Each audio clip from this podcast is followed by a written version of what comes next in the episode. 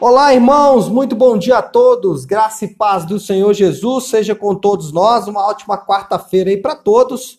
Essa quarta-feira é 18 de novembro. Bom, vamos iniciar Daniel, Daniel capítulo 1 a capítulo 3 hoje, né? Nós vamos ter que ler três capítulos por dia aí para ficarmos é, ok em Daniel. Né? Então vamos começar hoje. É, e nesses primeiros capítulos de Daniel, o tema é testes, porque é exatamente o que acontece nos três primeiros capítulos. Né? Primeiro, o teste dos jovens com relação à sua alimentação, depois o teste do rei com relação aos adivinhadores, encantadores, e por último, o teste do rei com os jovens que tem que passar pela fornalha de fogo ardente. Bom, mas deixa eu fazer um contexto aqui que é importante.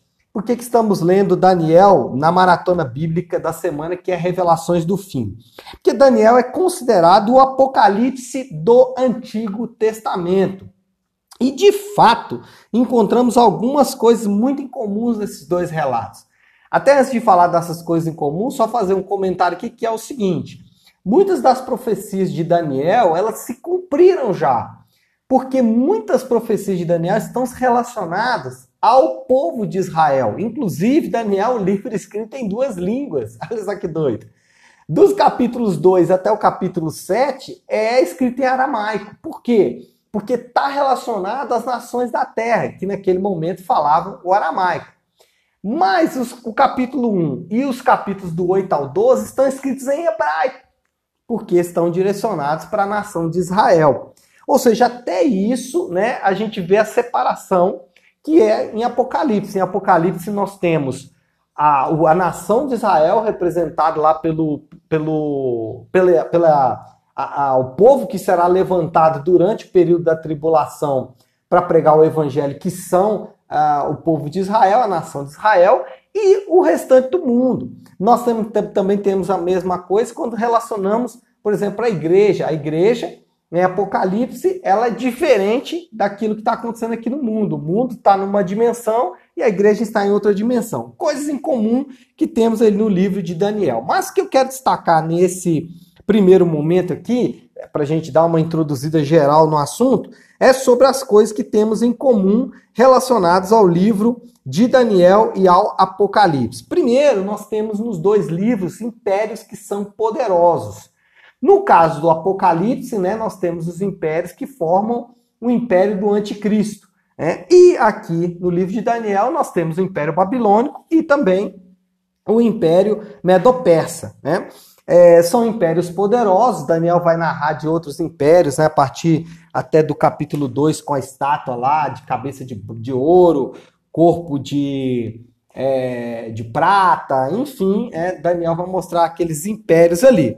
O ponto aqui é dizer o seguinte, que ah, nós não estamos sujeitos aos impérios deste mundo. O nosso reino é um reino celestial e nenhum império pode se sobrepor à nossa vida. Segundo, nós temos reis pagãos. De fato, encontramos isso no, Apocalipse. Né? Nós temos ah, o falso profeta, o próprio anticristo, o dragão, a antiga serpente, a mulher babilônica, enfim, nós temos reis pagãos que vão se manifestar no período do Apocalipse. E aqui em Daniel não é diferente. Né? Nós temos aí já nos primeiros capítulos Nabucodonosor, que é um rei louco de pedra, e nós encontramos isso também. E aí aprendemos que não estamos também sujeitos aos reis dessa terra. Né? As forças políticas elas não têm poder de sobrepor a nós. Não confiamos nas forças políticas, né? apesar de muitos crentes fazerem isso.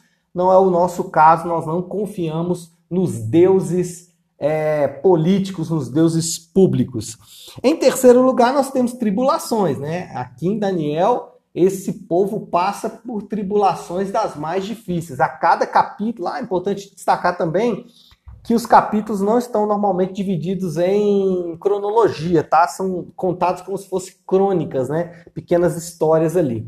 É, mas aí nós temos então tribulações e é, todas elas o Senhor livra o povo dele, nos ensinando também que o Senhor nos livra das nossas tribulações. Em quarto lugar, o que nós temos em comum nesses livros é a soberania de Deus, tanto em Apocalipse como em Daniel mostra um Deus soberano, e aí nós aprendemos que estamos também debaixo de um Deus que é soberano e que conduz todas as coisas. Temos também o juízo deste Deus, que é soberano, tanto em Daniel como em Apocalipse, né? Daniel, nós vamos nos lembrar, vamos ler para frente um pouco, né? Nabucodonosor, se eu não me engano, no capítulo 4, ele foi julgado aí pelo, por Deus, porque se arrogou como maior, soberano e tal, e Deus põe ele como uma espécie de animal. Ou seja, o juízo de Deus acontece contra essas nações. Acontece contra a Babilônia, na verdade, acontece contra os, o povo de Israel que é levado para a Babilônia por causa do juízo de Deus, acontece na Babilônia e depois com todos os outros impérios. E, por último, né, nós temos em comum os testes de Deus para o seu povo. Deus testa o seu povo, não obviamente para Deus, mas para que o povo de Deus possa ver onde está o seu coração. Então, seis aspectos que temos em comum, tem outros, mas eu citei apenas esses seis que vão ligar Apocalipse a Daniel e é basicamente o que nós vamos encontrar aqui nesses livros, né?